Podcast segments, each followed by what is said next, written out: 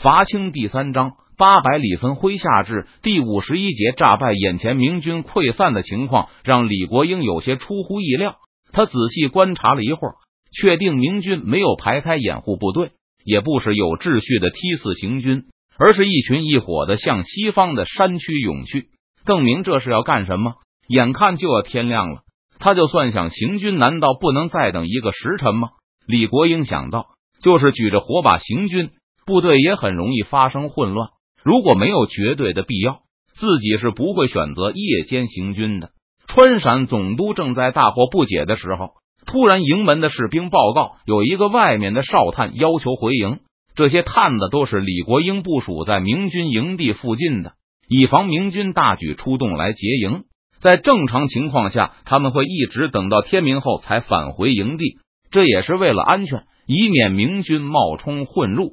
尤其对手是邓明这种敌人时，李国英更是丝毫不敢大意。洪承畴、胡全才、郎廷佐已经有太多血淋淋的潜力了。李国英环顾了一下营内，清军官兵大都被外面的动静惊醒了。明军不可能发起偷袭，就下令道：“放他们进来。”营门的士兵弯弓搭箭，指着营门外的黑暗地区。营门后的士兵也刀剑出鞘。在打开营门的时候，全神戒备，并没有发生任何意外。来人身后没有跟着明军的敢死队。在放进己方的夜探后，士兵马上把沉重的营门再次关上。当结实的门栓落下后，墙上和门后的清军士兵才解除战斗戒备。探子迅速被带到李国英面前。不等探子行礼完毕，川陕总督就急匆匆的挥手让来人站起。贼人那里到底发生了什么事？这是一个潜伏在明军营地附近的探子。大约在半个时辰前，他听到从一座敌营中传出阵阵呼喊声，都在说邓明起军了。很快，这喊声就传遍了所有明军的营地。接着，就有大批的明军士兵举火离开。邓贼弃军了。李国英又惊又喜，几乎不敢相信自己的耳朵，手臂也忍不住微微发抖。正是。标下还听到有贼人头目在传令。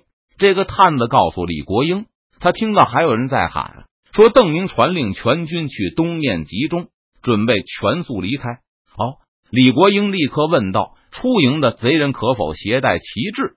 是否有长旗引领？”没有，标下没有见到任何旗帜。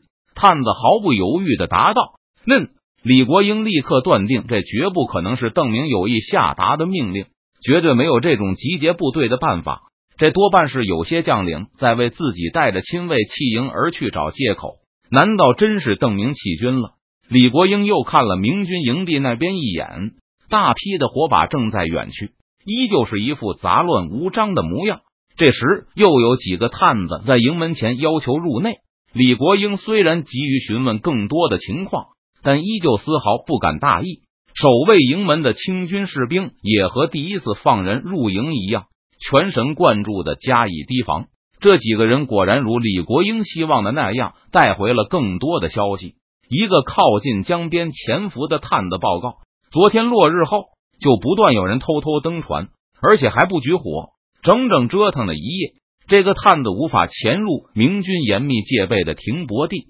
但他确信有不计其数的人从水路离开了明军的营地，因为这些船只没有开向下游清军营地的方向，所以探子也没有发出战斗警报，而是继续潜伏观察，直到明军营中大乱。这个探子知道出现大变故，所以才偷偷返回。另外一个靠近长江的探子也证实了第一个人的说法，他同样听到江面上有大量船只驶过的声音。还有人说，他听到有明军在辟谣，说邓明还在。不过，这声音被更多的呼喊声所压倒。总之，明军营地里喊什么的都有。还有人说，援军到了西边三十里外，要大家赶去会合。这都是无稽之谈。李国英越听越是明白，看来邓明确实是逃走了，所以明军才会出现这种大乱。邓明啊，邓明，本官真是太高看你了。你居然才坚持了这么几天就逃走了！与李国英同营驻扎的几个清军将领，此时已经忍耐不住，纷纷向李国英请战。但川陕总督稍微思索了一下，依旧摇头。天黑追击，我们的军队很容易就跑散了。抬头看了一眼将要泛白的天边，李国英下令生火做饭，先让士兵们吃一顿饱饭，等天亮后再追不迟。在李国英下令做饭的时候，其他几个营地的将领纷纷向李国英的大营派来使者，使者也不要求进营，只是一个劲的向营墙上叫喊。原来那些将领们也从哨探口中得知明军炸营的消息，就派人来向李国英报告。同时要求川陕总督下令全军出动追击逃敌。李国英让这些使者回去告诉各营将组，让他们稍安勿躁，等到天明后再出发。反正从这里到徐州的一路上都没有贼人的据点，这些贼人根本无路可逃。虽然李国英说的不错，但追击这种溃兵实在是白来的功劳。见天已经蒙蒙亮，张勇等人就把军队拉出营外。只等李国英一声令下，就要出发。其他营地的将领见状，也纷纷仿效。就是李国英身边的将领也按耐不住，纷纷要求出营列队。天一亮就立刻出发。好不容易等到天亮，李国英发现江边确实空荡荡的。昨夜还在那里的明军船只已经尽数消失不见。邓明果然逃了。李国英估计邓明把最精锐的部队先带走了。剩下的明军战斗力不足为惧。之前明军还抓走了一万多贵州府兵。既然邓明逃走了，那么这些贵州兵应该大都趁机逃脱了。李国英一直想找几个人来问问，了解一下邓明的虚实，但等了这么久，一个逃归清军营地的贵州兵也没有，这不禁让李国英有些奇怪。难道明军把他们都坑了？除了坑掉的可能以外？还有一种解释，就是他们都被关在明军原先的中军营内。李国英已经发现，还有一股明军没有离开营地。他派去侦察的探子回来报告说，原先明军中军营上空的邓明将旗已经消失不见，现在打着的是一个写着“任”字的大旗。据探子报告，营墙上的明军甲士看上去还有上千，正严阵以待，等着清军不可避免的攻击。定是任堂无疑。听说他是浙江人，张黄岩的幕僚。后来跟着邓明来的四川，马上就有幕僚向李国英报告他们所知的情报。不过听说他已经是邓明的心腹啊，怎么没有跟着一起走？多半是不愿意舍弃这些浙江的同乡吧。李国英闻言不禁起了惜才之心。不管是邓明不带他走，还是他不愿意跟着一起走，他对邓明都不会再有任何效忠的念头了。派人去劝降他，告诉这个任堂，只要他向本总督投降，我保他和他的手下富贵平安。但任堂拒绝了李国英的劝降，站在营墙上对着使者大喊，说他生是大明人，死是大明鬼，真是不识时务。没想到自己的善意竟会遭到这样的对待。李国英心中大怒，就想下令兵马攻打任堂的据守营地，但这个命令还没说出口。李国英心念一转，没有必要为了这点穷寇折损兵马，先去追击那些逃走的。至于这个任堂，没他两天，说不定就肯投降了。周围将领和李国英想的差不多，任堂和他的手下已经是瓮中之鳖，只要予以监视就可以了。到处都是随手就能抓到的俘虏，谁也不想在同僚轻松取得功劳的时候去啃明军大营这块硬骨头。天亮后。李国英向探子又进行了一次确认，得知向西逃去的明军确实没有打着任何旗号，就下令全军开始追击。这种几乎白捡一般的功劳，李国英当然也不会忘了自己的标营，让他们一起出动，嘱咐务必要把逃敌尽数消灭。在标营和大部分将领都争先恐后的向西追去后，只有赵良栋一直按兵不动。得知邓明弃军逃走后。赵良栋心里说不出的失望和难过。看来邓明明显的实力不济，而且也控制不住这些新招的手下。可是那天张勇、王进宝他们就是不肯和我一起进攻他，被他的名气吓住了。后来李总督也是一样，要是早听我的，又怎么会被他这么轻易逃走？对赵良栋不参与追击，他的部下都有些不解。赵良栋冷笑了一声：“邓明把精兵强将都带走了。”这名为追击，实为抢攻。我没兴趣参加。顿了一顿后，赵良栋终于说出了心里话：满山遍野的抓俘虏，这一天下来，他们也会累得够呛。等抓的差不多了，总督势必会让水师去追击邓明。邓明船重，速度必然慢，会有一批船只被我军追上，船上的贼人只能逃到岸上。到时候，其他人早已累得半死，只有我们一营可以动用。那么，扫荡上岸贼人的事情，只能交给我们来干吗？你们说？我们从这么多人手里能分到多少功劳？到底是追歼府兵的功劳大，还是捕获邓明直属战将精兵的功劳大？说不定我们还能抓到邓明的一两个心腹党羽呢。邓明带着卫士策马立于山谷的入口处，让每一个走过谷口的士兵都能看到自己。士兵们从邓明面前通过时，纷纷举起武器向他致意。从这些士兵脸上的喜色中可以看出。他们对邓明虽然非常信任，但对他是否真的会在这里等待大军，还是存在一丝疑虑的。在最后这丝疑虑被打消后，士兵们一个个精神抖擞，就好像不是大战在即，而是刚刚打了一场大胜仗似的。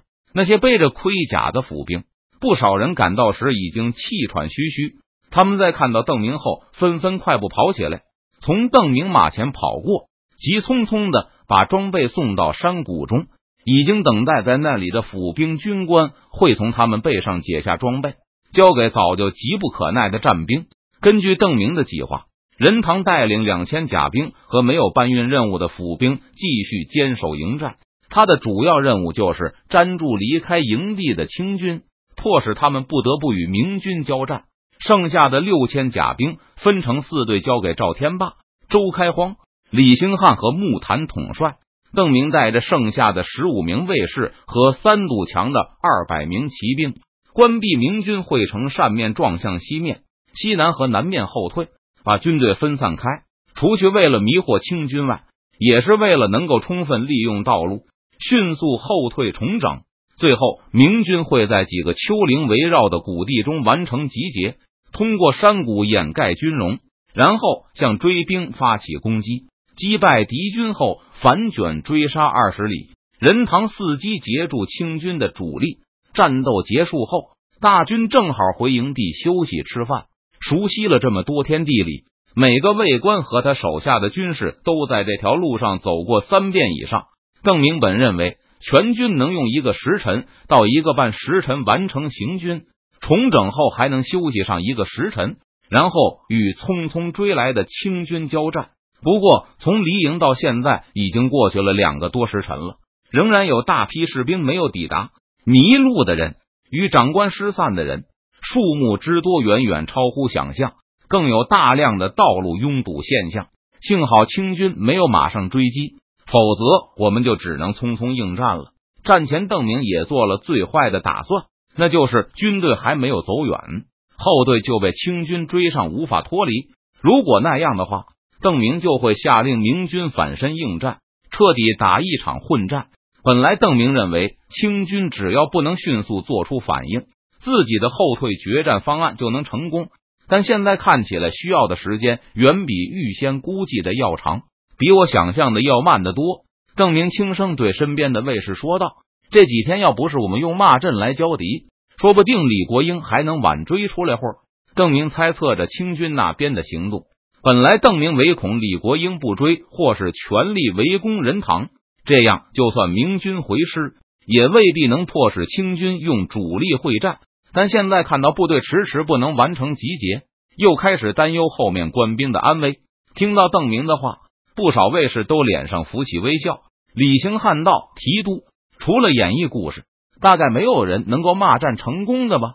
在这种紧张的时候。”邓明和卫士一般都会聊天来减轻压力，士兵们看到统帅谈笑风生，也会获得更多的信心。就我所知，只有一次汉太祖高皇帝的成高之战，项羽命令大司马曹咎统帅楚军镇守，三令五申不许出战。汉太祖派人在城下骂阵十天，曹咎沉不住气了，空城而出追击太祖。在楚军徒步渡泗水的时候。刚渡过一半，突然遭到汉太祖的攻击，结果全歼楚军。不光是邓明的卫士，三堵墙的军官们也听得津津有味。大敌当前的紧张情绪都散去不少。当即就有不少人，或是连声替项羽哀叹，或是讥笑曹咎的愚蠢。负责统领义军的木坛此时也在邓明身边，他笑了几声后，突然脸上露出些迷惑之色。嗯，曹咎因为被人骂了，就空城而出，还让楚军徒步渡泗水。听木坛这么一说，其他几个脑筋较快的卫士和三堵墙的军官也感觉好像有些不对。是啊，我小时候看书的时候。也觉得曹咎实在是太蠢了，不过后来再想想，就感觉有些不对。邓明点点头，拉长音调说：“楚军人人奋勇，徒步越过泗水追击汉军。难道汉军骂的不只是曹咎一个人，而是把每个楚军官兵都骂急眼了？这听上去就好像是，就好像是楚军自认为胜券在握，在追击逃窜的溃敌。”木檀立刻大声说出了后半句：“是。”我也有这种感觉。如果曹咎只是因为被骂，为了杀几个骂阵的汉军士兵，就下令全军一个不留的出城追杀，而且渡河时气得顾不得寻找船只了，那曹咎就是千年以来最大的蠢货。项王丝毫没有察觉，还把他提拔为大司马，把半数楚国兵马交在此人手中。郑明环顾了周围的军官们一眼，看到他们脸上都露出思索的神情。或者是另外一种情况。片刻后，木檀认为已经整理好了思路。这千古仅有的一例骂阵成功，其实也不是靠骂阵赢得的。汉太祖的骂阵和我们一样，都是获敌耳目，让曹咎深信汉军有他可以抓住的弱点。正因为对取胜没有丝毫怀疑，曹咎才会放弃坚城雄关，全军出动攻击汉军。曹咎眼前看到的，正如他所料。汉军好像是被楚军击败了，溃不成军的逃过泗水。曹咎这时断定汉军已经溃散，急于取得战果，而且也许能抓住汉太祖本人，所以他才会不假思索的下令徒步涉泗水。不仅曹咎一个人，整个楚军都深信必胜，不然就是下令徒射也未必会执行。边上有军官补充道：“正是。”木檀点点头。说道楚军争先恐后的过河追击汉军，可能他们的建制因为追击而完全混乱，官兵分离。但在他们渡过泗水时，对面本来明明是待宰鸡鸭一般的汉军，突然就聚集起来了，迎头痛击一团散沙的楚军。就在片刻前，楚军从统帅到小兵，还以为必胜无疑，形势突然一转，将领、军官、士兵。每个人都会突然明白过来，十万大军同时在心中大叫一声中计。虽然是追随项王东征西讨的精兵，在这种情况下也会军心瓦解，再也不堪一击。是的，我对成高之战的推测也和你类似，只可惜史家对战阵的记载从来都是惜墨如金，所以我们不知道汉太祖具体是怎么赢的。邓明点点头，不过吴越望一边思索。一边摇头，汉太祖要指挥大军从城高关前假装溃退到河边，然后再仓皇渡河。过河后还要把握好尺度，既不能让曹咎看出破绽，还要让楚军不甘心就此退兵。反击楚军的时候也要恰到好处，既要放楚军过河，还不能等他们稳住阵脚。这一切还都是在光天化日之下，在楚国大司马的眼前去做。这个难度实在太大了，比我们今天的诈败还要难上十倍呀！可我们吴越望看看身后的山谷，密密麻麻的士兵还在乱哄哄的整队，时间比预计的已经多了一个时辰。可恢复建制的工作大概只完成了三分之二。虽然吴越望没接着说下去，但他的言外之意大家都能听得出来：汉太祖能率领十万兵如臂使指。比我这个后生小辈强的何止十倍？我可是连两万人都指挥不过来。邓明笑道：“我们也可以相信原来那种说法，那就是曹就对军事一窍不通，偏偏还胆大包天。项王更不长眼的把此人提拔到仅次于自己的统帅高位，这样就简单了，我们也不用头疼了。简单倒是简单了，但更不可信。卫士和三堵墙的官兵们一起摇头。”不少人皱眉苦思，显然正在心中推测成高之战的细节。也就是说，提督的这次诈败并不是史无前例的。木坛突然又想起一事，不对，只要我赢了，就是史无前例的。邓明断然驳斥道：“太史公说，成高之战，汉太祖只是交了好运而已，曹就是自己奔死的，所以我当然是第一人。”木坛感觉邓明这明摆着是歪理，但一时竟不知该如何反驳。愣了片刻后，木坛突然又叫起来：“史家惜墨如金，说不定青史之上，对我们今日大捷的记录就是提督使人骂朕五日，国英不胜其怒，空营出战，提督进歼齐军，制造完为史后。”木坛哈哈笑道：“这样也好，千秋之后，曹大司马总算也有个伴了。”哈哈哈哈！邓明仰天笑道：“但愿我们别遭到这样的厄运。”众人无不欢笑，个个踌躇满志，内心已经把胜利视为当然之物。报，一个探马疾驰而来，在邓明前面勒定战马。通向这个山谷的路有很多条。这个探马报告，李国英的标营已经杀进，从左侧的一条道路追来，不但击溃了那条路上走的最慢的明军。更包抄到另外一路明军的前方，阻断了他们赶来与邓明会合的途径。来得好快！吴越望轻声说道。而吴保平则在边上纠正道：“是我们走的太慢了。负责两翼两军的是赵天霸和李兴汉，他们的聚集地点并不是在这个山谷。直到现在为止，邓明还没有见到他们的使者，说明他们的集结工作也没有完成。”集结点在这个山谷里的是木坛和周开荒。根据计划，应该拥有三千甲士，现在大概已经有两千多人披上盔甲了。邓明当机立断，命令周开荒先把一部分手下划拨给木坛统领，由后者带着一千五百甲兵跟着自己迎击追兵，而周开荒加紧收拢部队，整理后续的部队，尽快来增援自己。同时，邓明又派人去给赵天霸和李兴汉传令，让他们根据情况便移形势。他们分别负责收拢向西和向南后退的明军。他们两个人的身后肯定也跟着清军追兵。现在明军和清军都分散开，邓明无法指挥全军，也无意指挥全军。在邓明刚刚发布完命令后，又一个探马赶到。称李国英的标营骑兵已经开始向被他们截住的那条道上的明军发起进攻。见无法摆脱追兵后，那些明军也停下脚步开始抵抗。李国英已经被我们骂出来了，现在是我们进歼齐军的时候了。邓明笑着拔出马剑，把他笔直向上举起。诸军随我杀贼！杀贼！杀贼！十五名卫士和三堵墙的骑兵也都一起高举起武器。齐声大喝，发出响应声，出发！邓明一马当先，向山谷外冲去。在他的身后，一个明军骑兵把刚刚绑上旗杆的三堵墙军旗高高举起。今天这就将是邓明的将旗。这队骑兵冲出山谷的时候，山谷里密密麻麻的明军步兵也正行动起来。